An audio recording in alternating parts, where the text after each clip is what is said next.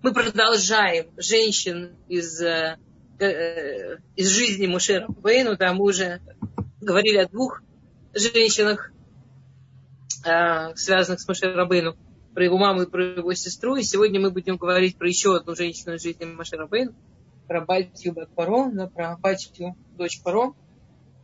А, на самом деле напрямую в Танахе про нее да, очень мало, только когда она, собственно, идет окунаться в Йор, и она видит, да, вот эта знаменитая история, да, она идет окунаться в Йор, она видит Тайва, и там она, она сначала услышала, написано Кульнар, да, она услышала плач юноши, она услышала какой-то очень взрослый плач.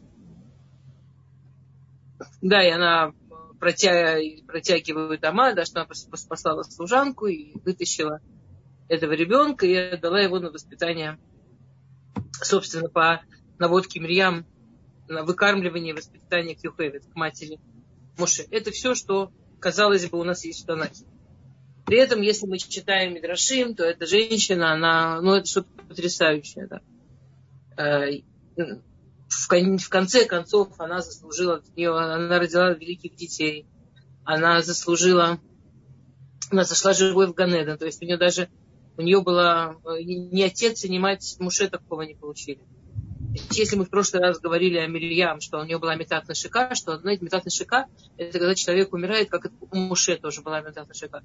Что когда человек умирает, вместо боли и страха, как будто поцелуй. А она вообще не переживала смерти, как Лия. Она живой вошла сразу в Данеда. Ну, что-то такое совершенно потрясающее. Девять человек таких за всю историю. А, и история, на самом деле, там очень интересная. История даже не знаю. Если хронологически, наверное, будет не так интересно. Ладно, давайте не хронологически. Я пропускаю какой-то один факт, про который мы, наверное, поговорим позже, про ее детство. И начнем вот с этого дня, когда она идет окунаться в ее. Спрашивают наши, наши мудрецы. Даже не комментарии, это, это, это написано в, в, в Сифре, это есть спор в Мишне, в Талмуде, Потому что есть несколько мнений, что она пошла туда окунаться. И мнение одно очаровательнее другого. Значит, а, одно мнение, с которым, кстати, никто не спорит, общепризнанное, что у нее была царат. Там была, помните вот эту историю, что почему они мылись в крови еврейских младенцев, там в Египте была такая непонятная мода мыться в крови. Но на самом деле мало кайфа, я не знаю, вот, э, даже если не говорить сейчас, это человеческий ребенок, вы же видели когда-нибудь кровь там? Это же это пахнет плохо. Ну, это как бы, ну, не знаю, это какая-то самоотверженность нужна в этом купаться. Но это не, при, это не, ну, это не в молоке. Это как, это в чем дело? Было, там у них была магифа, как магифа по-русски я забыла? Э, эпидемия. У эпидемия. них там, да, у них там была эпидемия э, царат, проказы. И единственное лекарство, которое было известно, которое так-сяк немножко помогало от проказы, вот считалось ванной с кровью младенцев. Они верили, они верили, что ванной с кровью младенцев есть какой-то шанс вылечиться от проказы. Проказы, в принципе, неизлечимое заболевание. Очень тяжелое. А у них эпидемия была. И батя тоже заразилась. Теперь проказы – это кожное заболевание, очень зудящее, очень болезненное. Она шла Э, просто, чтобы успокоить кожу. Это одно мнение. Рабишимон это приводится во многих местах, что она шла окунуться от проказа. А, есть другое мнение, что она шла лишем гию, что она шла лидгаер.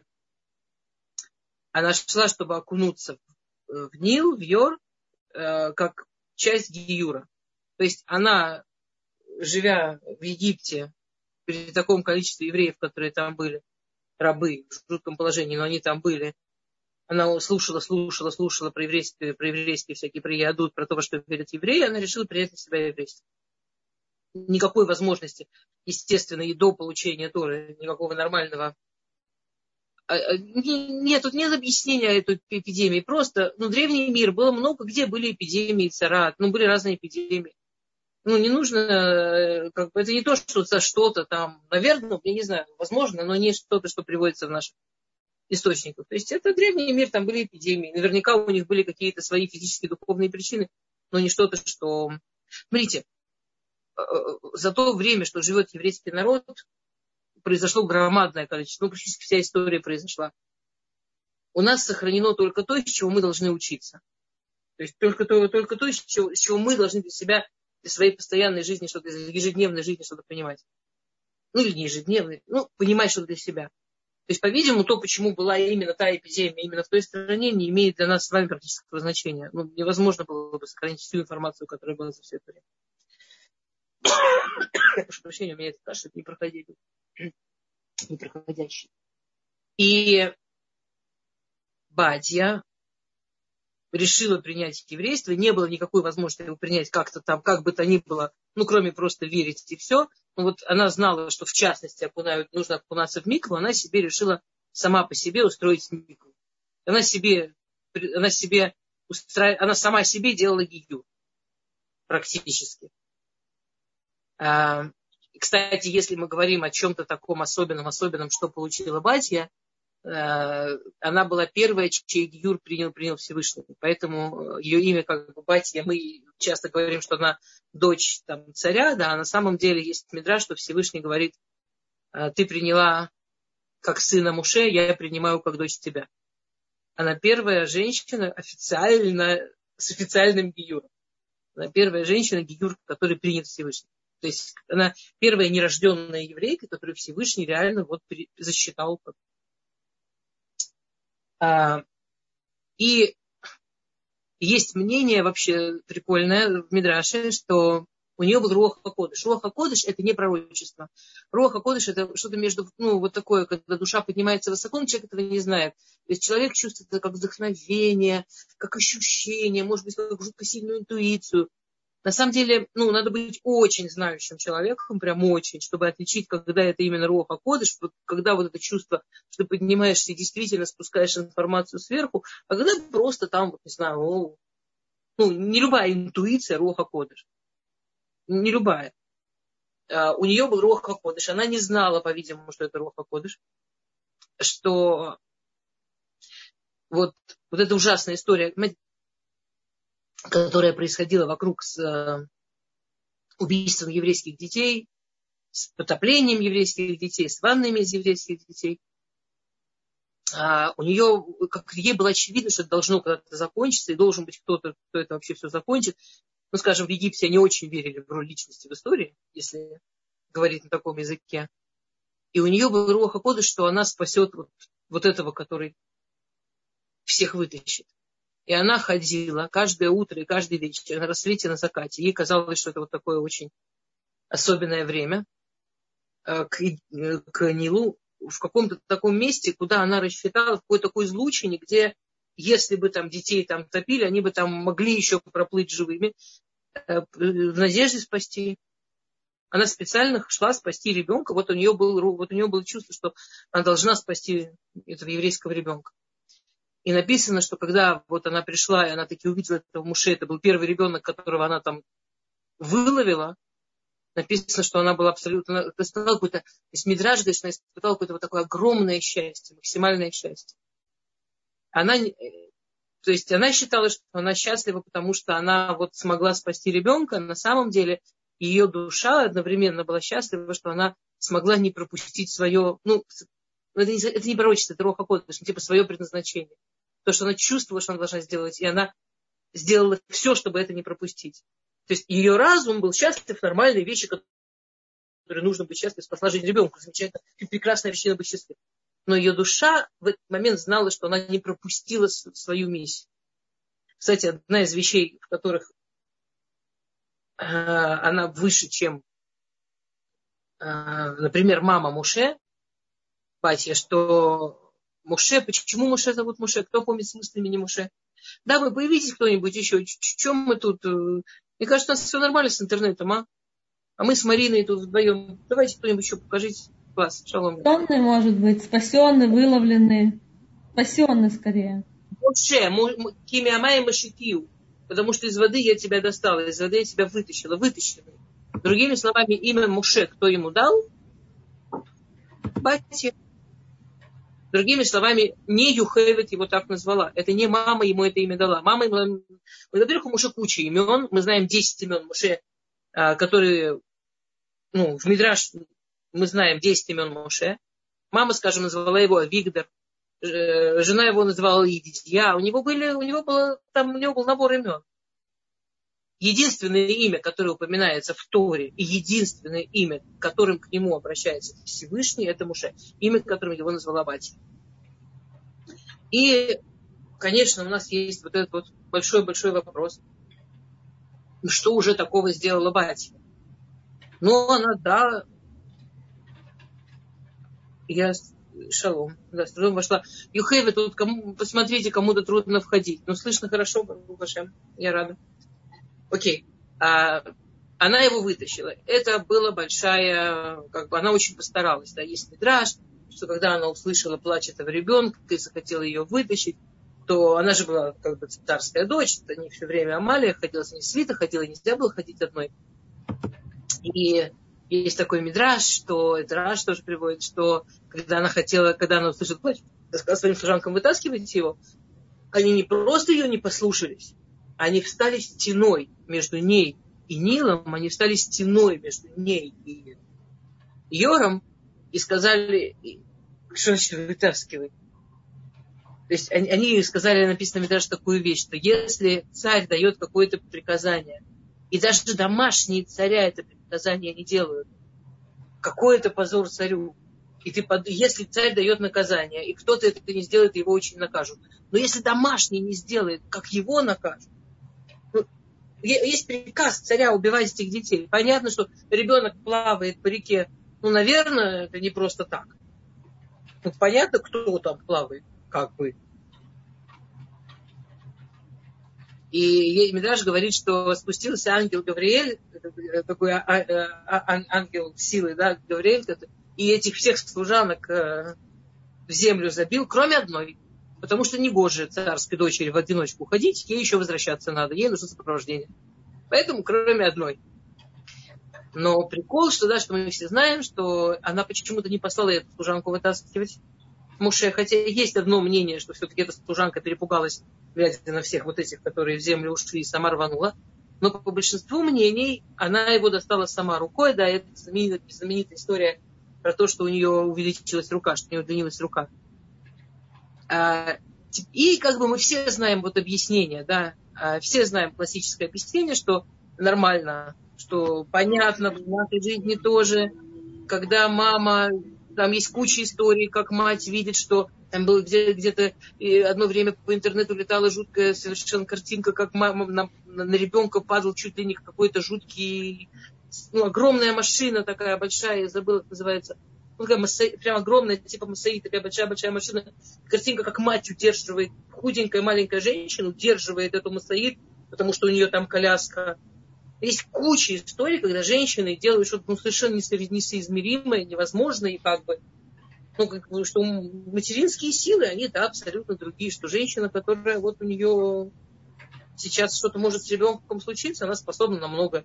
Ну, как бы даже неудивительно, что она смогла этого ребенка достать, она боялась, что он погибнет как бы. И тут начинается то, за что, собственно, Всевышний так ее выделил.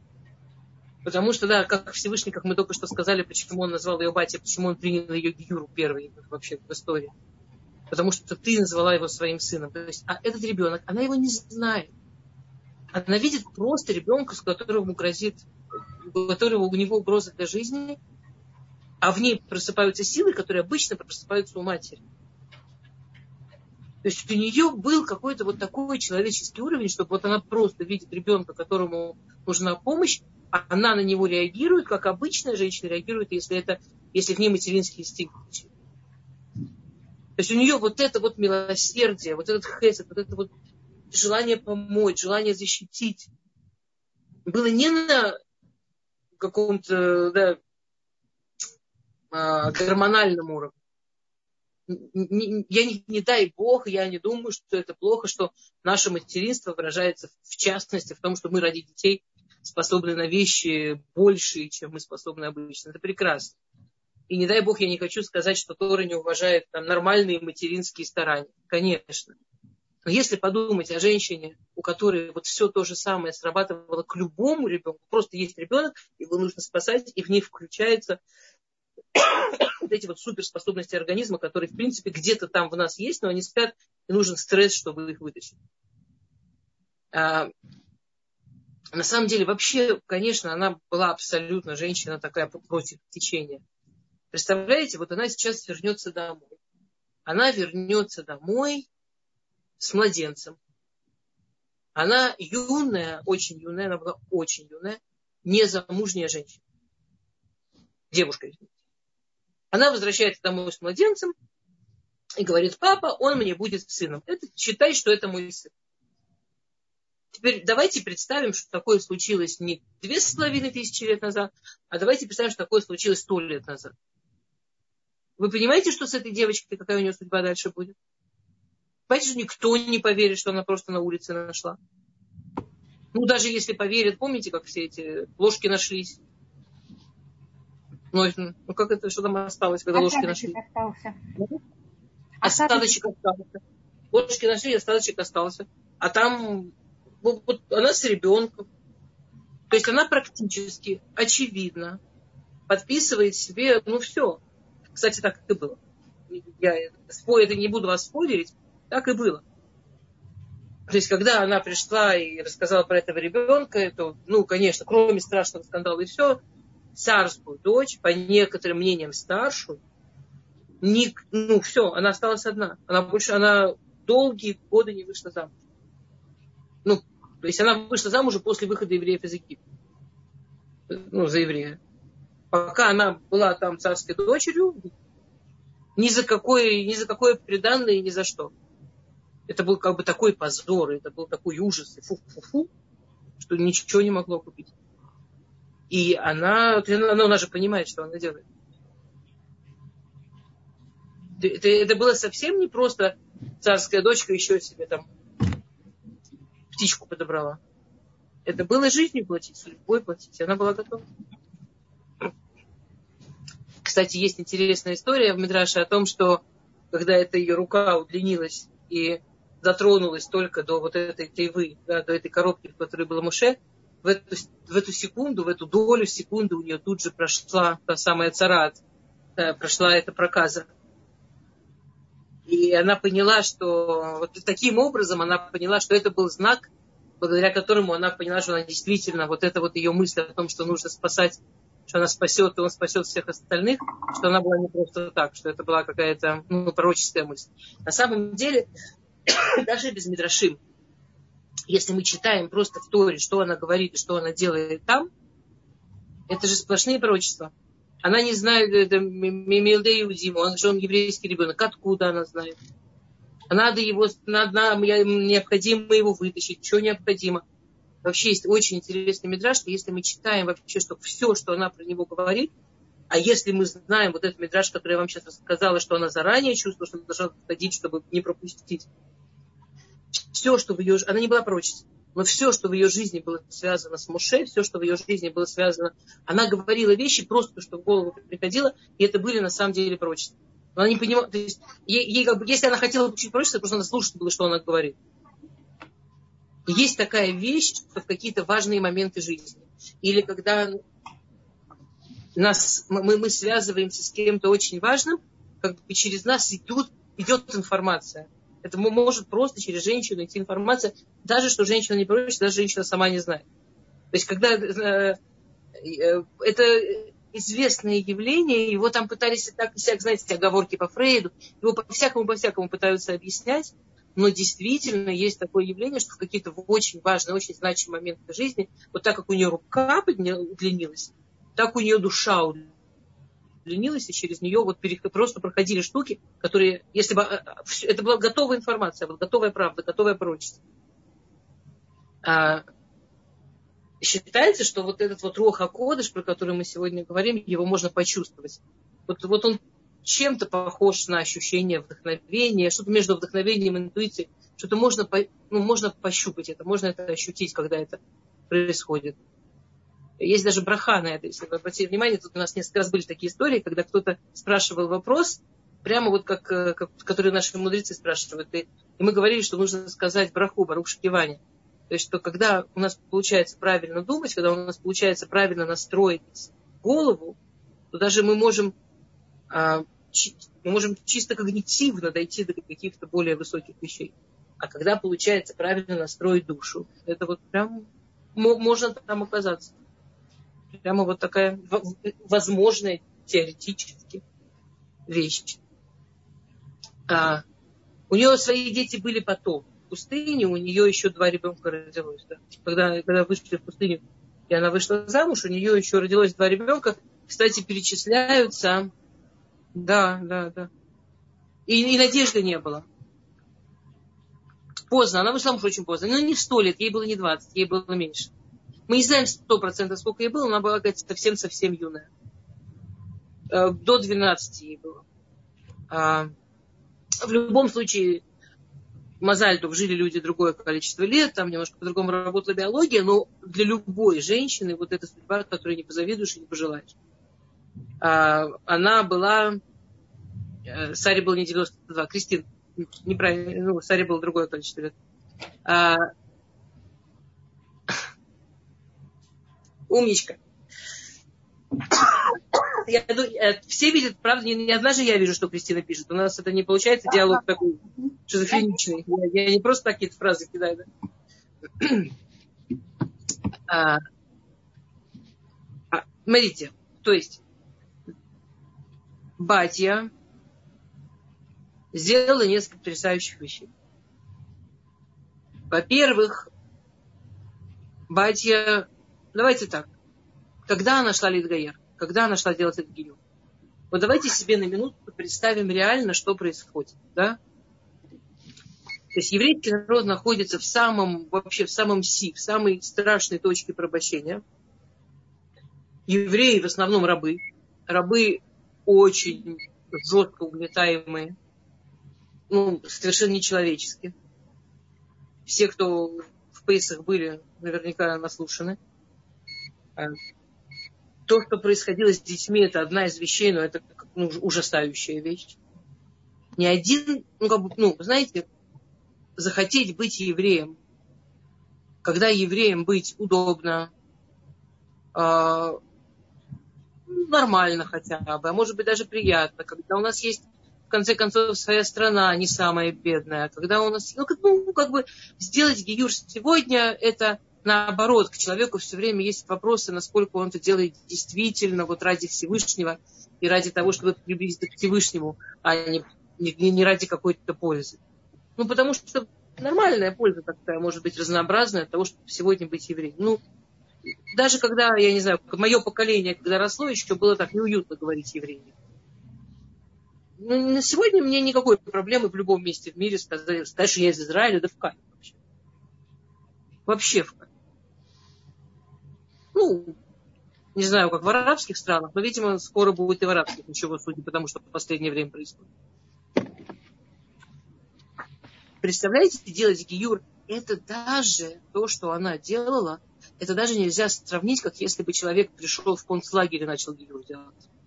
Потому что в конце концов, если человек делал, делал гиюр в концлагере, например, он верил, что он тут выберется, а в конце концов есть еще Америка, и в конце концов есть много чего.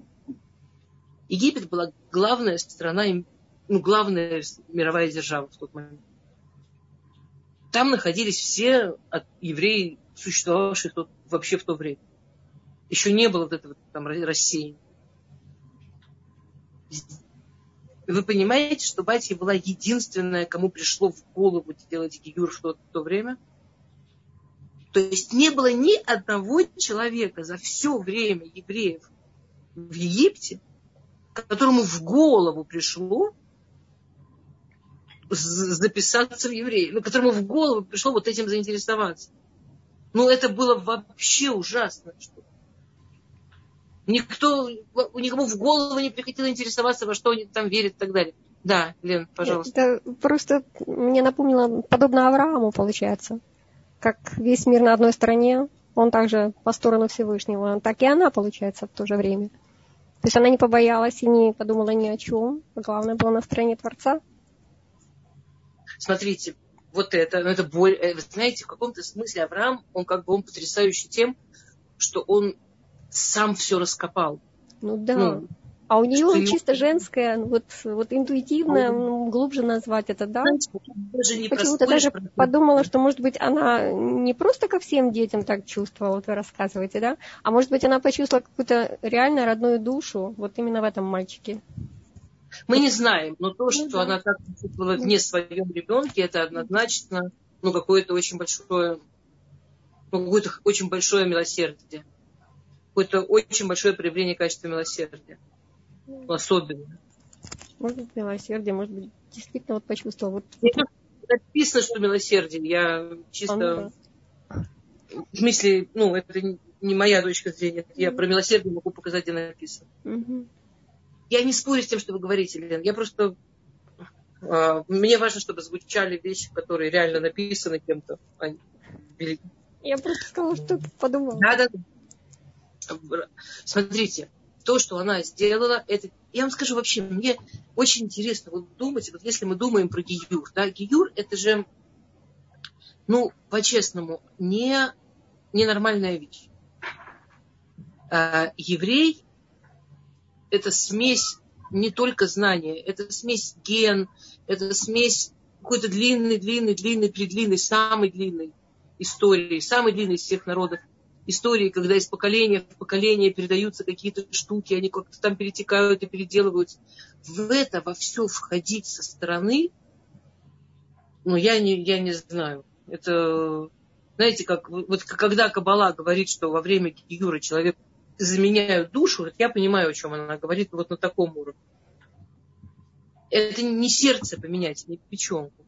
Ну, люди боятся операцию делать по пересадке органов а это душу поменять, что-то... И если мы говорим про великих геров, на самом деле, если мы сейчас на минутку остановимся, три самых великих гера, которые были в истории человечества, все три женщины. Значит, Батья первый гер, первый гиюр, которого вообще... И она это делает в самой антигиюрной ситуации нет ничего нелогичнее в этот момент вообще начать не то, что гиюр делать, интересоваться, во что они там верят. Ну, кого интересует, во что верят вот эти несчастные, угнетенные люди, у которых так все плохо. Ну, знаете, представляете, там, я не знаю, сегодня всякие тренинги делают, человек начинает, я такой офигенно успешный, хотите быть как я, слушайте меня, я вам сейчас расскажу. Представляете, тренинг, значит так, я вообще раб, э, у меня, скорее всего, нет будущего, моих детей убивают, моя жизнь такая, что сдохнуть, ну, в общем, не проблема. Я вам расскажу, как этого добиться. Ну, а вторая великая Георет – это Рахав. Мы про нее еще не говорили. Это скоро. Да, это женщина, которая, которая понимание, у которой было, которая делала Гиюр, когда евреи были в пустыне, в полном одиночестве, и понимание вообще понимание еврейства, у которой написано было круче, чем у Итро. Помните Итро, тесть Муше, который был там величайший философ современности, который прошел все религии, все философские системы, которые были, пока ну, просто методом исключения. Он не хотел вообще смотреть на Ядут. Он в конце, чтобы уже знать, что он все прошел, все-таки занялся Ядутом. Какой-то гениальный совершенно философ через вот абсолютно какую-то гениальную когницию дошел до того, что сделал Гиюр. И Гиюр он делал во время, вместе с евреями во время Мадар Синай. Это был самый крутой в то поколение мужчина. И Руд, и, и Слиха, и Раха, которая делала совершенно в других условиях. И есть э, пируш, который показывает, что она лучше, чем метро поняла, что такое Всевышний, что такое Гиюр. И понятно, как правильно Кристина сейчас написала Руд, да, ну, которая вообще сделала такой гиюр, с которого до сих пор мы учимся, как делать гиюр, что это такое, как, как это работает и так далее. На самом деле, я, к сожалению, не видела ни одного написанного вот четко и ясно, почему. Очевидно, что Всевышний нам показывает, что именно есть что-то в женщине, что способно на вот эту вот штуку под названием гиюр. Не в смысле, что мужчина не может делать гиюр, но вот какой-то крутой, настоящий, вот такой вот прям высшей пробы только женщин. что такого есть в женственности, что позволяет по-другому найти дорогу к Всевышнему из какого-то совершенно невозможного места. А быть в ситуации совершенно не располагающей и по-настоящему понять, кто такой Всевышний, к нему пробиться, что в нас есть такого, что только в нас есть. Я, ну вот, я, мне бы очень хотелось по этому поводу сделать урок. Пока не найду это написано, конечно, свои мысли я не буду вам навязывать, но, но мне кажется, хотя бы про это интересно подумать. Ну, не знаю, как вам. А, то есть она делает Гиюр в совершенно невозможное для этого время. Она спасает ребенка, понимая, что она заплатит за это личной жизнью, и она платит за это личной жизнью.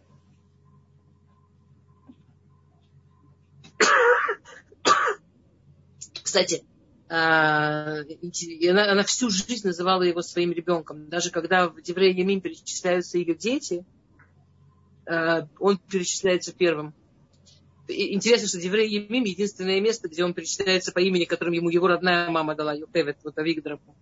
А, ну, и, и, и все спрашивают, как же, ну, ее, его же все-таки родила Юхевет, но она действительно к нему относилась как к сыну, и все для него делала как для сына. Вот действительно. Так что он ей засчитывается как сын. А, на самом деле, есть такая интересная история маленькая, это не совсем про батью, ну, не знаю, мне... Вы знаете, есть какие-то истории, которые кажутся ужасно глубокими, хотя до конца... Ну, вот я вам расскажу, мне она кажется такой прям глубокой, что мне кажется, я до конца еще не, не, дочу, ну, не, не поняла, о чем она. То есть я, что-то простое понятно. А когда она дотронулась, батья, до его-то и вы, до вот этой колыбели, в, ну, вот этой коробки, в которой он был, у нее тут же прошла царат, и, а, и эта царат перешла на Муше. Муше всю жизнь жил, у него не было тяжелый царат, но у него были периодически какие-то проявления. То есть у него была хроническая вот эта болезнь, она у него была не в страшной, не в тяжелой форме, но она была. То есть она и мешала, и грозила, и могла развить. Ну, у него была проблема такая всю жизнь. И его царат вылечилась только в момент сна. Вот когда Всевышний ему говорит, помните, когда он этот куст, который горит, горит и не сгорает, и Всевышний ему говорит, сними туфли, это святая земля, что он стоит там, что это было там, где храм. И в момент, что он коснулся ступнями босыми земли, в этот, вот в этот момент вылечилась его цара. То есть, как бы, понимаете, да, вот такое кольцо получилось. Потрясающе. Я, я, я боюсь это как-то как комментировать. Мне, мне это что-то в этой истории такое видится прямо глубокое. Ну вот, в общем, я что-то сегодня с вами делюсь всякими вещами, про которые можно подумать, а не, а не которые хотелось бы до конца объяснять. Окей. А...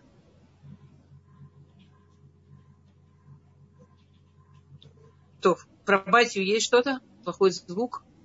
У всех плохой звук или это что-то у Михаль? У вас Нет, хороший звук? Бывает, бывает пропадает.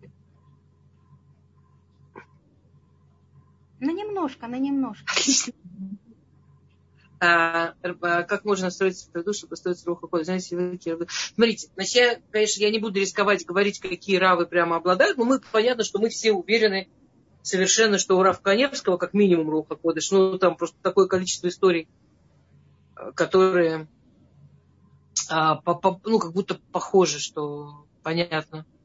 В принципе, в отличие, Роха Кодыш, он как, как НМВА, как бы э, обладает разными даргот. Ну, я, я вам примерно сказала, Лен, слушайте, то есть есть рода, который в предисловии к, к Тувим это описывает. Я очень коротко, в общем, постаралась об этом сказать. В двух словах, э, что если человек старается думать как Тора, ну, э, если человек направляет свои мысли или там свои желания под то, что от него ожидает Всевышний, то, скорее всего, он попадет в этот поток.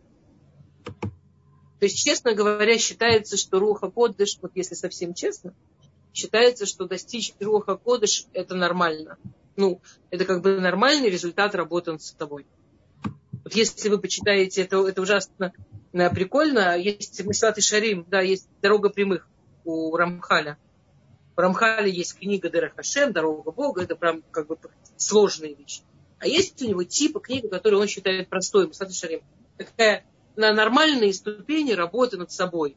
Там, как осторожным быть человеком в жизни, на какие вещи обращать внимание, над какими качествами работать, как над ними работать.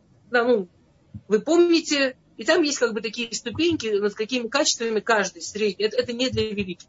Это он, это он писал для обычного человека, который работает над собой. Обычный еврей, который работает над собой. Вы помните, какое там последнее качество в этих ступеньках работы над собой обычного человека? Руха Кодыш. То есть по-честному считается, что человек, который ну, старается, скажем так, человек, который строит свои качества по Торе, строит свой, свой мозг по Торе, строит свои желания, потому что Всевышний а, ему показывает, что правильно, что неправильно, он как бы обязательно должен туда прийти, естественно. Но даже человек, который вот какое-то количество, вот сейчас он там сидит и учится, учится, старается, и у него это может, и, и потом попадает в какой-то поток, у него это может, у меня была очень смешная история. А, мы в России то есть это было примерно, ну, понятно, до нашей эры, это было лет 30 назад, еще, значит, э, еще до Алии, до всего, больше. У меня была подружка чудесная, которая тоже Хацрапит Шува, и мы с ней бились над ивритом, и бились над чем-то там, как-то Тору пытались учить. Ну, понимаете, да, наше знание иврита, тем более наше, наше умение прочитать комментарии. В общем, был, была ночь Шивота. Мы знали, что нужно учиться. А не, Рошана, прошу прощения, была ночь Рошана. И мы считали, что нужно учиться. И мы с ней сидели и мучили как бы, там Раши на какой-то посуд. Мы буковки Раши понимали. Это было прям высший пилотаж. Но уже смысл слов Раши, это было очень трудно нам. И мы мучились, мучились, мучились. Там строчка. И мы от усталости вырубились обе. Прям вот так за столом уснули.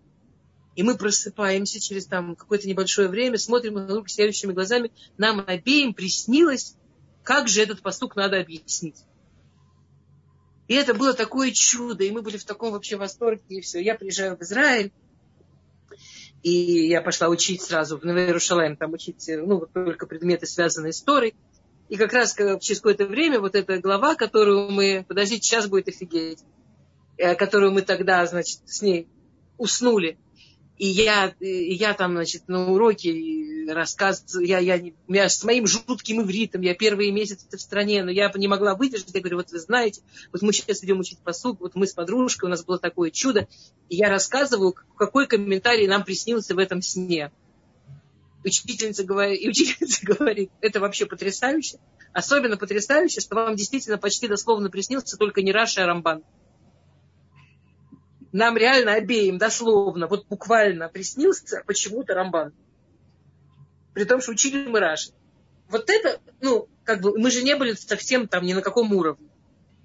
Но мы так бились, так старались, что как-то вот удалось вот туда проскочить. Почему у нас проскочило в сторону Рамбана, а не Раши, которого мы так пытались пробить? Это, ну, такая совершенно чудная история про детство.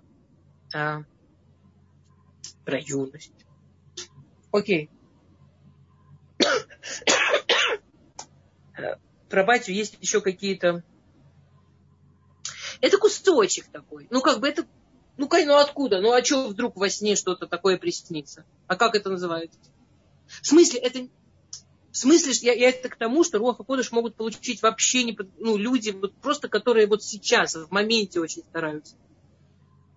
Ну, типа люди, которые прям работают над собой могут в этом состоянии находиться много, но даже совершенно не готовые люди, которые вот очень старались и очень настроились, могут попасть туда. Я в этом смысле, что ну, бывает, что Троха Кодыш может получиться совершенно... На самом деле, по-видимому, по-видимому, вот это вот все, что когда там у людей получается какая-то потрясающая музыка, или замечательные стихи, и, или какие-то изобретения, прямо вот человек вдруг понял что-то, да, вот он настроился, он куда-то попал, он спускает какие-то знания, которые вот до сих пор здесь не были. Или какие-то вещи, которые до сих пор здесь не были. Это, это, это, это вот оттуда, это вот, ну, это, это про то же, это о том же.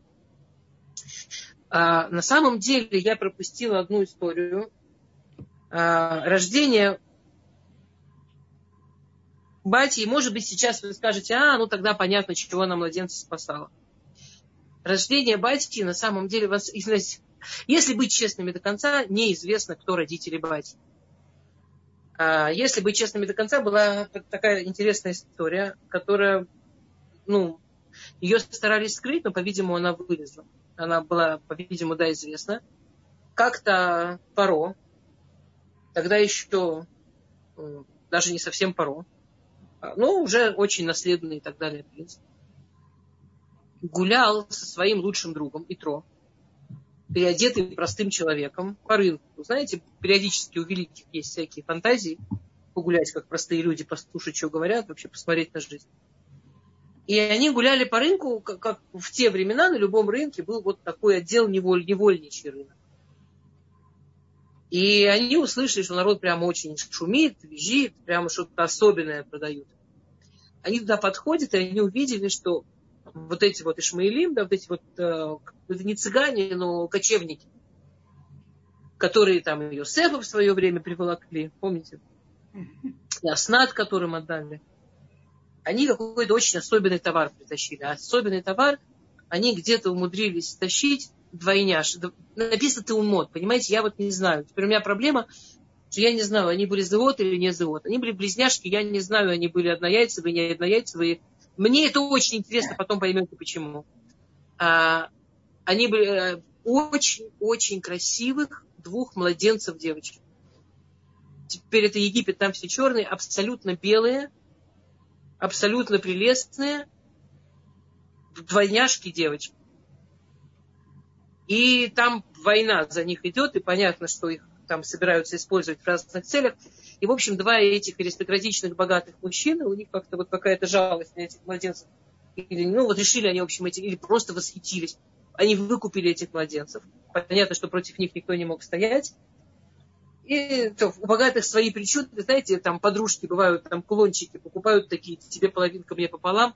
В общем, они разделили этих двух младенцев. Паро взял одну, и Тро взял другую, типа брать человек, две половинки у нас. А, вот ту, которую забрал Паро, он назвал Бати. А ту, которую забрал Петро, он назвал Ципора. Та самая. Вот та самая Ципора, которая потом выйдет замуж за мужа. Это единственное, чем я могу сейчас сказать, что вот мы начинаем говорить о последней женщине в жизни Муше, о его жене. А можно еще вопрос про Батию? Я о, прям, да. вот, прям ждала. Но Ура. мне никто не отвечает на него, да, не, он, он сложный. Эм, я слышала такой мидраж, что... Покажите, Светлана, покажите. Я не, я не могу, я с компьютера с рабочего, извиняюсь, простите, пожалуйста, не могу. Э, я слышала такой мидраж, что э, батя расшифровывается как Бат Йосефа Цадик, и что на самом деле она была дочкой Йосефа. И что на самом деле фараониха, да-да-да, я прям слышу, ну это мой брат учил в Колеле. И вот, и что на самом деле фараониха, секундочку, без ведома, Иланочка, я вам сразу скажу. Если такой мидраш есть, сделайте одолжение, пошлите мне. Я перед уроком а, пробежалась по всем классическим, ну, во всяком случае, мидрашим. Там такого нет.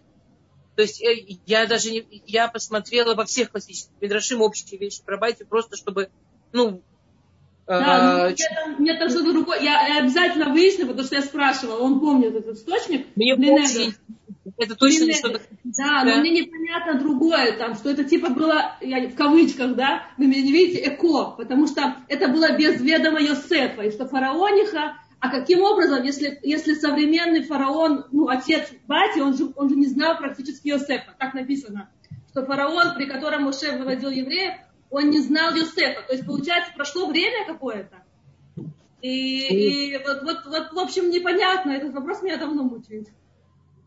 Смотрите, э, в этом по поводу Паро не знал Юсефа, я как раз, конечно, могу ответить, это Раши объясняет. Но э, по поводу всего остального не, я вам не просто скажу, что, знаете, Юсеф, Юсефа еще не продал. я даже не представляю, потому что не в смысле, что я все знаю, но я специально перед уроком пробежалась по всем классическим мидрашим. Э, такого я нигде даже эхо не, не видела. Это очень интересно. если вы мне пришлете адрес, если вы мне пришлете макор, я попробую разобраться. Это очень любопытно. Нет, я вам пришлю. В любом, случае, в любом случае, ломакши мидраш на мидраш.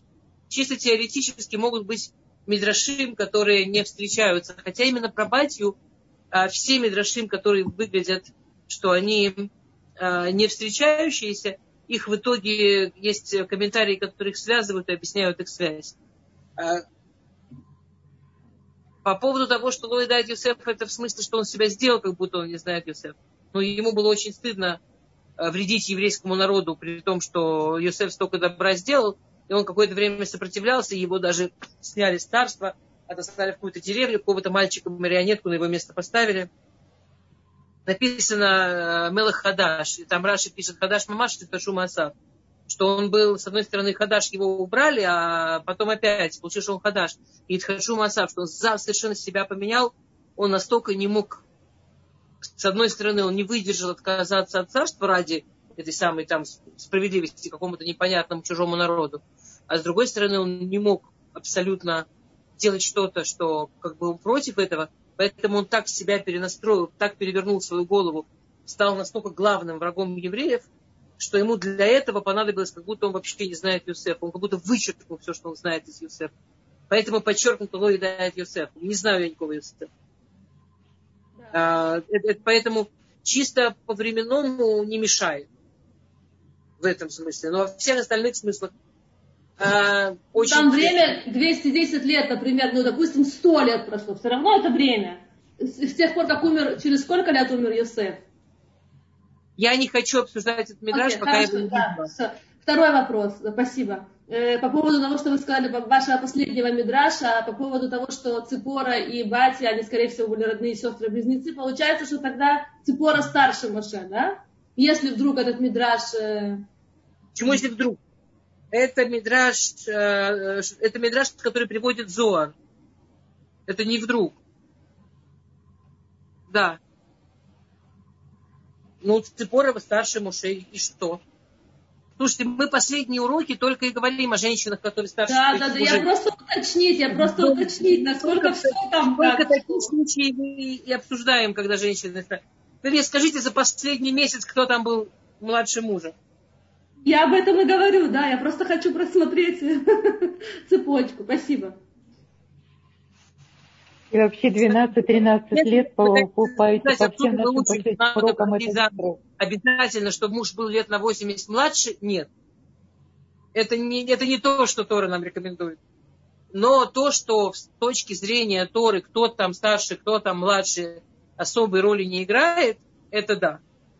А современная Аллаха не рекомендует, а, чтобы, ну, как бы, рекомендация современной Аллахи, что до 10 лет разница это не что-то, не важно в какую сторону. Кстати, в Аллахе в принципе никогда не важно в какую сторону, кто старше, кто младше. Но если между супругами до 10 лет разница, это вообще не вопрос, ну, вообще не вопрос. Но если больше 10, рекомендуется посоветоваться. Ну, подумать об этом получше. Это не запрещено, больше 10 лет разницы, но есть некая рекомендация, что если вы собираетесь выходить замуж за человека, неважно, старше или младше, больше, чем на 10 лет, то стоит подумать об этом еще раз и лучше посоветоваться с кем-то, с Равом, может быть, еще с кем-то, с кем вам хочется посоветоваться. Как к этому относиться к этому непросто. Больше 10 лет разницы. Меньше 10 лет с точки зрения еврейского отношения вообще не вопрос. Не, вообще никогда не важно, в какую сторону. Нет ни одного источника, который говорит, мужик старше норм, женщина старше фи. Ну, нету такого. Как мы видим, кстати, э, она была его старше, Цепора была его старше, ну, там на 10 плюс немножко лет. Батя была очень юная, может быть, 10 плюс-минус лет. То есть у них, скорее всего, была такая разница, даже вопросов там не было. Скажите, пожалуйста, вам общий шум не мешает? Я сижу в такой комнате, где немножко шумно, когда дождь. Вам это не мешает? Не, не, не... Хорошо слышно очень, нет. Классно, только мне. Окей. А, я вам скажу, почему меня... Да, у нас пошел Барухашем. У нас была совершенно сказочная погода, очень тепло и вообще, ну, ну не знаю, как у кого в тех местах, где я живу, была просто сказочная погода, идеальная какая-то. А тут у нас вот, да, дождик пошел, что тоже прекрасно. Окей, Барух Машем. Барух Атоду Иной Лулейну Мену Холом Шепахову Ратам То, а, я вам скажу, что у меня чисто по-женски цепляет, были ли они одинаковые тумот или нет. Про, про Цепору написано, э, про Цепору написано, что Мишу Реота Аюму Димбену я. Что любой человек, который ее видел, ну, одна, люб, очень интересная фраза, любой человек, который видел, признавал ее красоту. То есть она была, не, у нее была некая объективная красота, что в принципе против понятия красоты немножко. Ну, мы привыкли к тому, что красота вещь субъективная. Одному нравится так, другому так. Ну, знаете, там в народах разная красота, э, в, разных, в разные времена разная красота. Там очень любят там всяких красавиц показывать из разных времен. Они очень разные, не всегда с нашим сегодня вкусом это прямо офигеть как красиво, знаете, вот это все. У нее был, была настолько классическая красота, у нее была какая-то очень, класс, очень правильная красота. То есть у нее не было красоты, которая тянула мужчин, или у нее не было красоты, которая... Э, она не была эротичная, ее красота, она не была сексуальная, она была какая-то очень однозначно прекрасная. То есть вне зависимости от воспитания человека, от его там культуры, от его ментальности, она была вот, ну, однозначно хороша, бесспорно красива. А, э, Иша, почему же ее называют Иша Кушит? Да, в Сетр Мидбар там есть вот эта знаменитая фраза про Муша, э, когда э, это то, что мы обсуждали на прошлом уроке, когда Мирьям говорит Аарону, как он мог оставить, и она говорит, Иша Кушита Шерлака, э, э, черную жену, которую он взял. Э, или там жену негритянку, которую взял. И там, понятно, все мифашим стоят на ушах, какая негритянка, откуда негритянка взялась. Даже если не знать наш мидраж, который мы сегодня только что привели про двух белых девочек. Но даже если она дочка Петро, она из Медьян, Медьяне белые, все, все, кто интересовались когда-то искусством древнего мира, наверняка видели древние медианские статуэтки. Они такие, кстати, очень современные. Особенно все эти медианские танцы такие беленькие, такие с бедрами, такие все. Очень как раз современненький такой вид красоты, в отличие от египтянок. Очень своеобразный вид красоты. То есть э, откуда негритянка-то в Медиане? Медиане, они белые. И там есть куча объяснений. Классическое объяснение, которое приводит Раши, это что черными называли очень красивых людей, типа тьфу, тьфу на тебя. И Раша там говорит, что как, если видит, э, Раша говорит, ну как всегда, как все. У нас сегодня не все, хотя может и стоит. Ну и что как все, когда видят очень красивого младенца, говорят, фу, какой противный, фу. А я помню, что моя бабушка еще так делала, кстати. Ваши бабушки так не делали? Ну, типа, чтобы не было Айнара. Да, чтобы делали. Ну, как бы они это не делали. Они делали, ну, такой противный. Ну, такой кошмар. Конечно, ужас, ужас. Да? Так в те времена было принято говорить, ну, прям, ну, э, да простят меня политкорректные, которые между нами. Я не виновата, но вот так написано. В те времена было принято об очень красивом белом ребенке говорить прям негритенок. Фу, негритенок типа, чтобы не сглазить. Ну вот, э, Лен, к сожалению, тут не политкорректно. Мы можем выкручиваться с вами, но смысл именно в типа, чтобы не сглазить. Господи, я первый раз в жизни объясняю этого Раша и извиняюсь.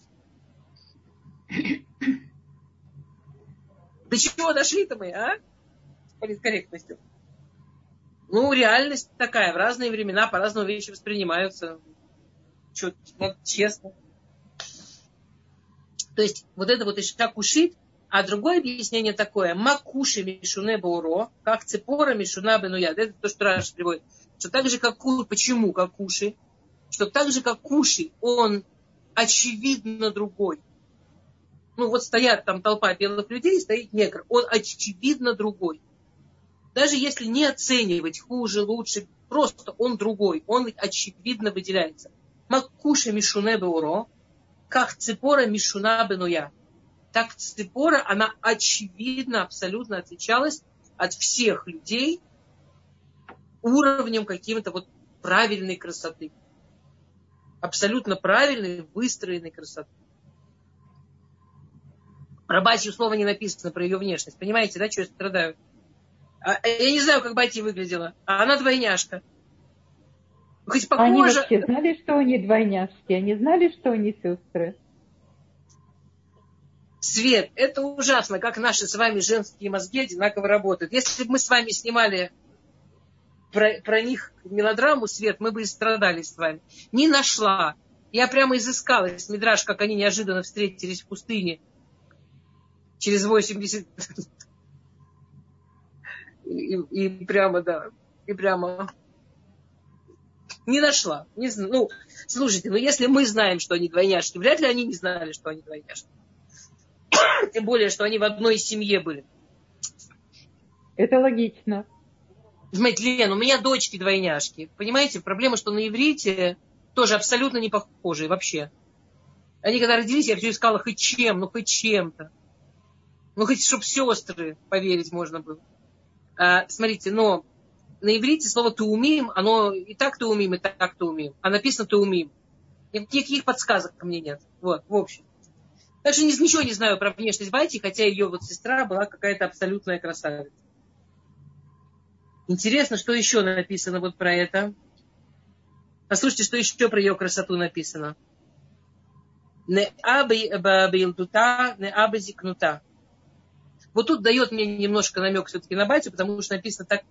Очень, была очень красивая, как девочка, была очень красивая, как скина, как, как пожилая женщина. То есть у нее был какой-то вот такой тип красоты, она всю жизнь была очень красивая. А помните, как их нашли? Их нашли как очень красивых двух девочек. Что дает мне надежду для Бати, в общем, короче, вы поняли. Я, я напереживалась про Бати, поделилась с вами своим переживанием. Но если мы говорим все-таки, сосредоточимся на Цепоре, у нее был... Я, я прочитаю на иврите э, тем, кто это, тем, кто понимает, и переведу. На аба елдута, на аба зикнута. Эйна йодат лин окни минак малмалкут. Кушит. Баниют кушит бамалкут. Бишвильках лакхамуше. Она так же, как она была прекрасно юной, так же она была прекрасно пожилой. Не в смысле, что она не старилась, не в смысле, что она не менялась. Она была скина. То есть она была женщина, про которую не было вопросов про ее возраст. Было понятно, что она скина, но она была прекрасна, как скина ну, не меньше, как на нее смотрели на юную, какая, какая красивая, не меньше смотрели на старую, какая красивая старость. И почему у нее так получилось? А дальше вот опять появляется наша кушит. Так же, как кушит, когда была бедная, так же кушит, когда была богатая, так же кушит, когда была царицей. Она была в разных ситуациях в жизни. Ее отца, когда она и тро, то выгоняли, то поднимали. Потом она несколько лет ухаживала за Мушем. Мы сейчас туда придем. Да? То есть, а, знаете историю их отношений с Муше? Она, э, есть несколько объяснений, почему ее зовут Цепора. Первое классическое объяснение, почему ее зовут Цепора, Шицепта, Вераата, Веулида, Шнейбаним Муше. Она цепта, э, э, ну, все, кто учили со мной Ну ладно. Все, кто учили со мной Эшет Хайль, мы с вами много разбирали про это понятие цепия. Мне не, неудобно об этом долго говорить, поскольку часть знаю, часть не знаю. Мы, э, когда, когда учились, Цепора, ее имя Цепора, по некоему качеству, очень особенному женскому качеству, которое у нее было очень сильно проявлено, ну вот из всех женщин, она как бы символ этого качества. А, есть такое важное женское качество, называется цепия. Это даже не качество, это какая-то энергия женская, называется цепия. А, то в дамы, я заранее извиняюсь, те, кто учили Эшетхайли, хорошо помнят, но так как я вижу много, кто не учили у нас Эшетхайли, я постараюсь прям быстро и а, очень коротко рассказать.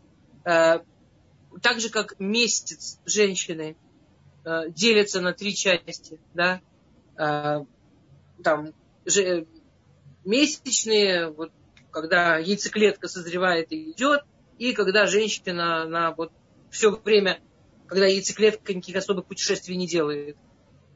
Ну, до того, что начинает она вымываться из организма с кровью, что, в общем-то, опять-таки месячные. Да, а, и с точки зрения, как это называется у нас в Ядуте, да, что есть э, время, когда женщина не да, есть женщина, время, когда женщина запрещена, когда эти, вот, там, скажем, грубо говоря, пять нечистых дней, потом семь дней, когда она считает семь чистых, когда она готовится к выходу в чистоту, и есть там, скажем, две недели, когда женщина, она разрешена мужу, она у них там любовь, и она вот в этом состоянии третьем. Э, то есть она идет в микву и выходит вот в это третье состояние. То есть есть пять нечистых дней, есть семь дней вот этого вот ожидания, семь дней вот этого вот, когда она готовится к чистоте, семь, семь чистых дней и потом тара.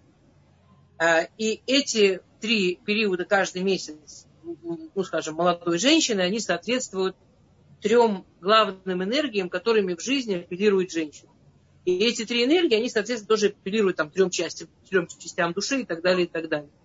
Вот эта вот э, часть, грубо говоря, пять нечистых, она относится к э, так называемой Кох Ехиду, энергия, ну, энергия себя, как накива такое, да, что энергия, э, которая говорит о том, что женщина должна, что женщине необходимо время для себя, женщине необходимо время немножко побыть с собой, подумать с собой, закуклиться на себе. Женщина не может все время, все время быть вот этой дающей, делающей, действующей вместе. Ей необходимо какой-то, э, очень многие женщины в этот период даже физически не все, но многие женщины даже физически чувствуют в этот момент эти вот гормональные изменения, которые заставляют, им не хочется, чтобы их трогали, им даже неприятно, чтобы какая, какая-то близость.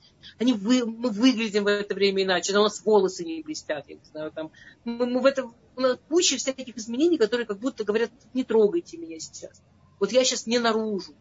Я не собираюсь сейчас никому нравиться. Не надо сейчас ко мне приставать. Дайте мне время для себя.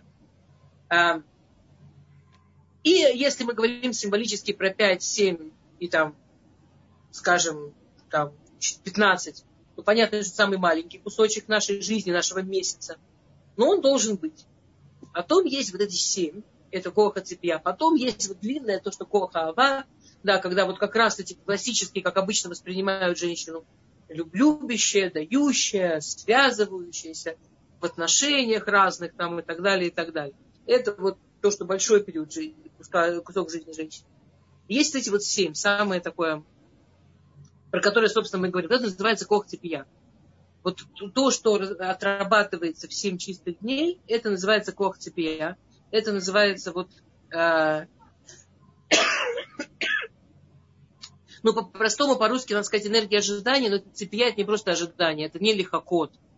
Это, это лицепот. Слово цепия на иврите это что-то между мы когда говорили про Эшталь с дамами, мы на это брали 2-3 урока. А я сейчас пытаюсь сказать за пару фраз, чтобы никому из тех, кто а, у нас это знает, не стало скучно, но тем не менее, чтобы все были в одном месте. Сколько цепия это что-то, это что-то между а, пророчеством, это одно из названий пророчества, это что-то между как бы строительством будущего. То есть это, это некое, ну как vision, это близко к современному понятию vision, но это немножко другое, все равно это на самом деле намного больше. Но, скажем, для метафоры можно использовать, чтобы легче было понять современное понятие vision. Когда человек использует свои вот эти вот духовные силы, воображения, э, умение работать с, с, с мечтами, умение работать с представлением о будущем, умение себя настраивать э, для того, чтобы программировать будущее, для того, чтобы управлять будущим. Вот это вот называется кох цепья. Это базисная сила в любой женщине, одна из трех главных. Не уметь ей пользоваться или хотя бы не пытаться ей пользоваться, ну, очень странно, не пользоваться почти третью, почти одной из трех главных энергетик, которые в тебя вложено. Потому что на самом деле любая женщина так или иначе это использует. Кош, не кош. Но когда это используется неуправляемо, соответственно, как любая неуправляемая вещь, ну, как повезет. А, то есть каждая женщина, которая соблюдает законы вот, еврейской жизни, у нее есть семь дней, чтобы готовиться, какую любовь она хочет, какие отношения она хочет, какой женой она себя видит. Вот эта вся работа, она происходит чисто в цепие. Она происходит чисто исходя из коха цепия. Почему Цепора, смотрите, у них история была такая. Значит, вот Ятро, он был гениален, как философ, абсолютно гениален. Он никак не мог найти правду. Он честно искал правду, на самом деле. Он приходил в какую-то новую религию, изучал ее, изучал ее, начинал практиковать. Так как он был абсолютно гениален, он допрактиковывался до того, что становился главным священником этой религии. Обычно у него это происходило довольно быстро. И в момент, что все просто совершенно давали ему максимальное вот уважение и место, и все, он, наконец, дочапывал до того, что все это чухня, и все это вообще неправда. И он это, не, он это никогда не делал тихо, он же за правду. Он обязательно выходил на главную площадь, на главную башню и толкал людям какую-нибудь очень крутую речь, доказывая им, что все, во что они всю жизнь верят, полная чушь. Ерунда вообще. И он все изучил, все понял. Тут он же главный по религии. И вот он вам готов. В общем, его счастье, конечно, было, что к нему относились как к некой мистической личности в истории христианства есть чудесная история, как э, один из пап римских забрался на эту башню, сказал, типа, все это ерунда, я с этой же башни не прыгну. Потому что понимал, что если не прыгнет, хуже будет. Ну, это не такая простая вещь, сказать людям, что все, во что вы верите, ерунда. Люди, ну, вряд ли его оставили бы в нормальном состоянии. А его боялись. Там же религии разные были в те времена. Они были с колдовствами связаны, с разными практиками связаны. В общем, его боялись. Он, ну, его уважали, так скажем. Уважать уважали, так, чтобы не убить. Это максимум. То есть на момент, что Цепора встретила Муше, он как раз в Медьяне вот это проделал, вот эту вот свою любимую. И, и они жили в полном как это по-русски, я забыла слово, введу, в полном, а, полной изоляции. Как это в школе, помните, делали, Карантин. дети делали, да? Когда никто ни с кем не разговаривал, бойкот? выбирали, а, бойкот. бойкот. Они жили в полном бойкоте. То есть с ними не общались, на них не работали, им не помогали, им не продавали, он бы, может, оттуда и ушел, ему некуда особо было. Он это проделал уже со всем цивилизованным миром практически к тому моменту. Он себе уже все мосты пожег. То есть вот они жили, потому что у них были какие-то там козы, которые они сами пасли, сами доили. В общем, они ужа, ужасно. В этот момент их жизненная ситуация была очень тяжелая. И эти девочки, дочки Паро, они когда без Паро, собственно, шли там к колодцу, коз поить или воду брать, их могли сбить, ну, над ними издевались, издевались. И Моше как раз встретил Итро вот у этого колодца, как, как обычно было в те времена для наших великих предков. Мы сейчас не будем лезть, почему именно у колодца, что значит колодец. А, и он их защитил, этих девочек, э, девушек. В лице Цепоры уже не совсем девушек. И он их проводил до дома. Теперь проблема была такая, что после Муше же он не просто так, да, он уже сбежал из Египта, потому что египтянин убил, помните эту историю? И он был объявлен в розыск. Он был объявлен как государственный преступник в розыск. Теперь они переводят его домой, к Хитро. Говорят, вот он нам помог, вот он нас защитил. Что, как вы поняли, было чудо чудное. Ну, они живут вот в реальной социальной изоляции полнейшей. А Итро-то знает Муше. А Итро-то Муше с юности помнит. С детства. Итро его узнал. И по всем законам он должен его сдать. Но они живут в Медиане, и вы понимаете, там интернета нет. Как он его в Египет потащит? А оставить его на свободе просто так тоже нельзя, потому что если любой там кто-то доложит Паро, что у него там дома Муше, или кто-то видел, что он встретил Муше и ничего не сделал, это, он, он будет, Египет, последнее место, он будет там такой же Мивукаш, как и Муше. Поэтому он сажает Муше в тюрьму у себя дома, просто в подвал. И запирает там. Типа, если, если его схватится, то вот я для передачи и держу. А, и, а может, пока выкрутимся, а может, пока что придумаем. И он его там продержал несколько лет, пока он успокоился и понял, что никто не будет за Муше гнаться.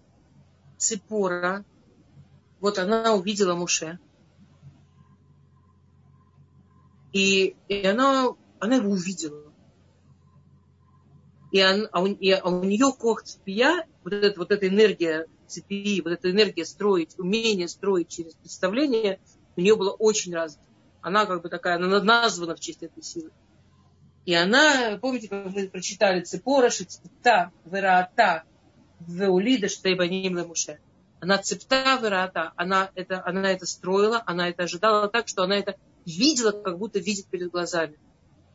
И она, приход... и она взяла на себя заботы о Муше, что могло быть... Ну, это было трудно очень, это было сложно. Она приходила к нему, она его кормила, она за ним ухаживала. Она... То есть она... он сидел в тюрьме, но у них, у них вот выстроились такие... Ну, как бы все понимали, что он не совсем в тюрьме. Все понимали, что если он скажет Итро, выпускай меня отсюда, Итро никуда не денется. Как бы это была какая-то стратегия, которую они продумали, чтобы то, что Итро помогает Муше, не сделало ему опасность. Но, но Муше от этого не было веселее в этом подвале сидеть. Через несколько лет Итро понял, уже ему дошли там всякие слухи, что Парони на самом деле Муше ищет, и, ну, как бы, что это больше такое официальное заявление, можно и выпускать, и все такое, но, но это, всего, но это всего несколько лет. И Цепора просто вот простроила через вот эти свои представления, через вот это свое понимание – то есть к моменту, что Муше оттуда вышел, понятно, что они женились. И она была уже не юная женщина, как вы поняли. И она родила ему этих сыновей. Она, она все, свои, все их отношения, все рождение детей, все, что у них было, она все выстраивала через себя и через вот спию. Она все сначала выстраивала внутри. И она очень-очень этим работала.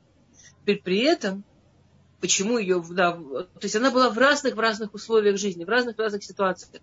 И были ситуации, когда она была совсем в бедности, когда она была за водой сходишь, могут убить или там побить. И была ситуация, что она уже была женой Муше, и она была женой Муше в еврейском народе, она была в статусе королевы. Но визуализировала это очень, э, я почему не употребляю, я сказала, похоже на вижен, но это очень мелко. До сих пор то, что известно, там, то, что людям говорят про визуализацию, это очень маленький кусочек от того, что известно, как сделать. Э, да, ну. Э, вот посмотрите еще раз, вернемся к этому Мидрашу, который мы читали, читали Кушит Баньюта, Кушит Бамалхутта.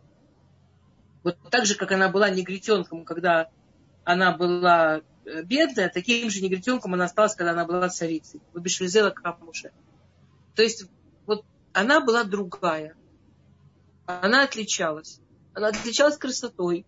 Она отличалась вот, вот, вот этой, как бы, ой, это не то, что простота, да, вот этот вот вид красоты и вид поведения женщины, когда вот, ну, вот совсем, ну, скажем так, в те времена негр не гордился тем, что он негр. В те времена, ну, как бы, внешность была последнее, чем бы негр гордился. Ну, время такое было в те времена он, наверное, мог там достичь очень много чего, но это брало у него много работы, и он бы к себе относился, что действительно это было его достижение. Вот она так к себе относилась. Вот было совершенно понятно, что она не гордится, что она там не выпендривается. Вот очень ровная, очень не, не выпендрежная. Ну, вот такое вот такой вот по-настоящему интеллигент, без Швизела Камуша, по-настоящему вот такая, знаете, вот эта вот классическая такая интеллигенция, когда человек видит других, когда человек осознает себя вот не через внешность, действительно. Вот это. И это то, что она, она была старше мужа, она была не критично старше мужа, она была старше мужа. Но Бишвильзела Хамуше, вот это то, что как бы у нее было много, что она в Муше увидела. Ну, но Муше его совершенно... Ты представь Моше, про которого Всевышний говорит, Ишанав, Миколя Нашима Адама, что он самый скромный из всех людей, которые были в истории. Представляете, насколько ему это подходило? Женщина, которая, ну вот настоящая скромность, анава это не скромность, по-русски нет слова. Анава это не цниют. Анава это именно вот, когда человек совершенно себя не выпендривается сам для себя. Ну, когда человек вот абсолютно, он знает, кто он, он понимает, кто он, он не врет себе, кто он. А, есть история, как а, внук Хофицхайма рассказывал, что его дедушка всю жизнь э, молился, чтобы э, и, и, и люди не воспринимали его праведником, потому что ему было неприятно как-то это, ну, и скромно это. А, так он рассказывал это Брискому Рову. И Брисский Ров его спросил, а почему он не молился тогда, чтобы его не воспринимали великим пусеком, чтобы его не воспринимали великим равом. Почему только не великим праведником не надо? А, на что внук Хофицхайма ответил, ну он же не может молиться против реальности. Ну, то, что он великий раб, это реальность, это, ну, тут нечем гордиться. Ну, просто вот реальность, он великий раб. Ну, кто-то великий физик, кто-то, вот он великий раб, это реальность. А праведник, в этом есть что-то субъективное. Это, это, это лучше не надо. Тут загордиться можно. Если он считал, что то, что он великий раб, то что специалист такой большой в своем деле, тут нечем гордиться. Ну, так Бог дал такие способности. И он, ну, он, он делает то, что ему дали. А вот уже садик, там где-то он, его работает с собой, вот это, это, это могло быть причиной. То есть действительно скромный человек, вот он, он понимает, кто он, у него нет проблемы с тем, кто он. Он не унижает тот, кто он. Работает, он использует это. Но это вообще с его точки зрения не повод там нос поднимать.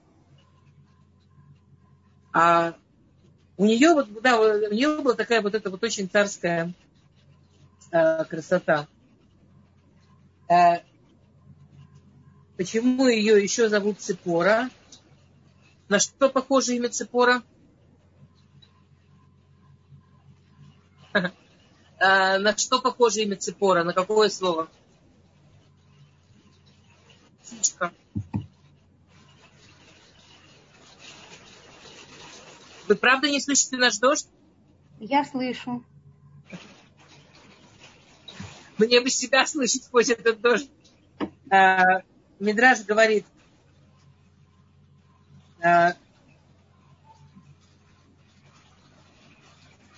Тера Абайт Кицепора, Цалат Кицепор то, что она бежала за Моше как птичка, и при, э, из Мидраша пишет, как будто вот как птичка, она э, приносит крошечку хлеба и кусочек, кусочек хлеба и, и кормит. Так она бежала к Моше что она как птичка строила свой дом. Знаете, птички, они за свой дом действительно очень по-настоящему строят.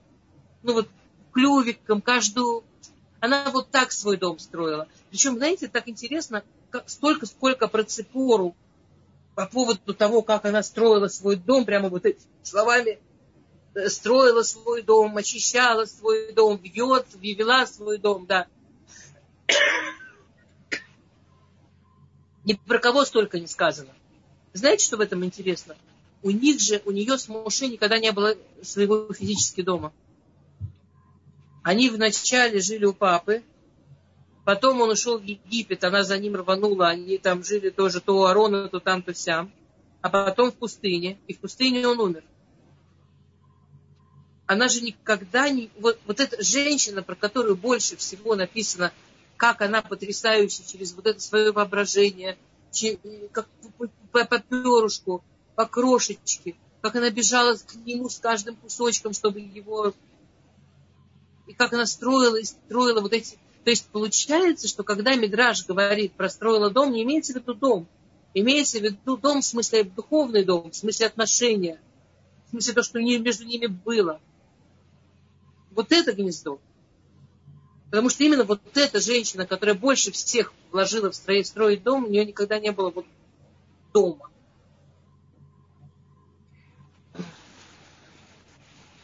Um...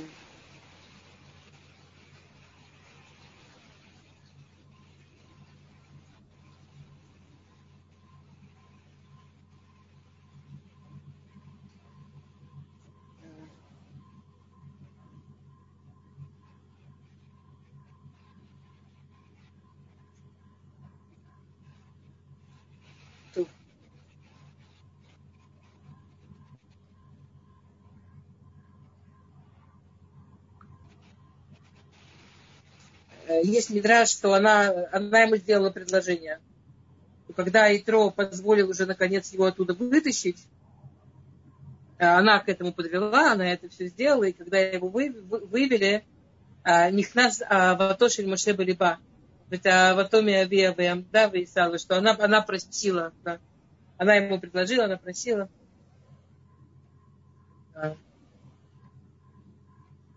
Есть другой Мидраж, да, в Михильта приводит, что Муше, что, может быть, с ним она и показала ему, что это она его, что она его любит и хочет, но Муше очень ее оценил. И, и дальше да, была да, такая история грустная, что, а, ну как грустная,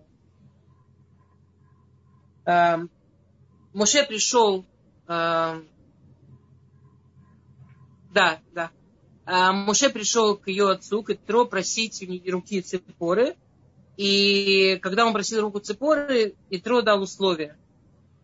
Условие, которое дал Итро, было, что первого сына, которого Цепора родит, отдадут на воспитание Итро.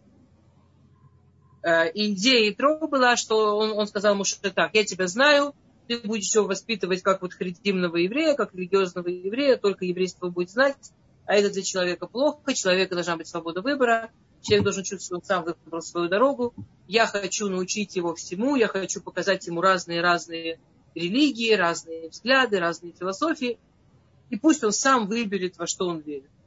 Я так жил, я в это верю, я думаю, что это правильно. И Муше согласился без того, что Моше согласился, я думаю, тут не, нужно, ну, тут неправильно сказать, что это он так любил Ципору, поэтому на все что угодно. Он действительно согласился идеей.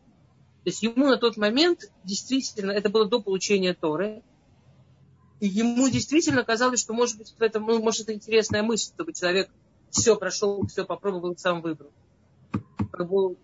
Что, что это такая, имеет право такая мысль. На самом деле, кто рассказывает? А прошла Геюр? Что? Послушайте, а они прошла туда... Геюр? Итро, Цепора, все остальные потомки Итро, они все пришли э, к Моше, к Амисраэль в пустыню. Они успели до получения Торы. Э, причем они успели очень близко к получению Торы. Э, очень легко это запомнить, потому что глава в Торе, в которой происходит получение Торы, называется Итро. Она начинается с истории о том, как Итро и вся его семья пришла к Муше в пустыню. Цепора была сначала с Муше, потом, когда они пришли в Египет, ее вывезли назад к отцу. Там у Арона была как бы такой, как лозунг такой, что евреи должны выйти из Египта, а не входить туда новые евреи. А у нее было два малюсеньких ребенка, один совсем почти новорожденный. И там ожидались все эти казни, все, им казалось, что все будет очень страшно. Не хотели рисковать ей детьми. Она какое-то время прожила с отцом. Потом отец, когда ее повез к Моше, уже взял всех остальных тоже. И они все принимали Тору вместе с евреями прямо на горе Синай. То есть они прош... это даже не Гиюр. Ну, в этом смысле все евреи одинаковый Гиюр прошли. Э, мы потомки Авраама, Исхака и Якова, но так, что мы прямо вот получили Тору по-настоящему, стали тем, что мы сегодня понимаем под словом евреи, это только произошло на горе Синай, когда Всевышний дал нам Тору, каждому из нас. Они были там так же, как любой другой еврей. Про них даже нечестно говорить Гиюр. Ну, но по поводу вашего вопроса, я, вы его первое спрашиваете. Бецилех Ципора э, пишет Елкут Шимуни, на самом деле спрашивает важный вопрос. Вытилех цепора бедаргей бет Исраэль лоха срад давар куда. То есть еще дома там Тура это всего, она всему училась в Муше, и она все делала, как вот э, Сара Ривка Рахель Велиа. Вот она прямо у него спрашивала, как себя вели Сара э, Ривка Рахель Велиа, и делала все, как великие матери. Э, она, она Тагерб наш, Магишом, она, она с этим сыном, который, которого Муше дал и Трой, и Трой его воспитывал, как хотел, он был евреем, он был леви, и, и там были тяжелые последствия. Там была такая жуткая история в книге Шофтим, все, кто учили, знают, как а, Спесель Миха, как был один человек, который сделал Аводазара, сделал поклонство. И это, это привело к очень большим проблемам. А проблема была, что он не просто у себя поклонство завел, а что он пригласил настоящего Леви. Настоящего прямо Леви. И этот Леви работал там у него дома э, священником для этой идолопоклонства. И это был то ли сам Гершом, то ли его сын. И, и спрашивается, как? Его спросили, как? Ты же сын Муше, как ты можешь в это верить? Я в это не верю, не дай Бог. А как ты можешь на этом работать? Это хорошая зарплата. А, ну, я в это не верю, но в этом есть какая-то своя философская интересная идея. Я могу к этому относиться как к абстрактной философии. И, ну, типа, я профессор, который преподает, он, э, я профессор, который преподает там, не знаю, вот эту дисциплину за хорошую зарплату. Ну, я в это, конечно, не верю. Как он мог сделать такую ошибку? Как он мог так запутаться? Что вот это вот воспитание приористическое, что все нормально, все уважаем, все принимаем, ко всему можно, все можно рассмотреть, все можно принять, это то, что вот его подвело. Окей, давайте. Ну, мы не все рассказали про Цепору, да. У нас время закончилось. Там есть еще героическая совершенно глава про Цепору. Про, про то, как она спасла Муше, про то, как она сама предмела сыну делала. Она та еще, она женщина, которая да, ну, не просто так, сестра Бати. Ну, наверное, а уже про это мы закончим А вы расскажете раз. потом, вы расскажете потом, потому что этот, этот кусок очень непонятный. Что значит, ты жених крови мне? Вот это мне всю жизнь было непонятно. Я спрашивала, никто не мог ответить. Конечно. Ой, спасибо большое. Спасибо, Тан, очень приятно.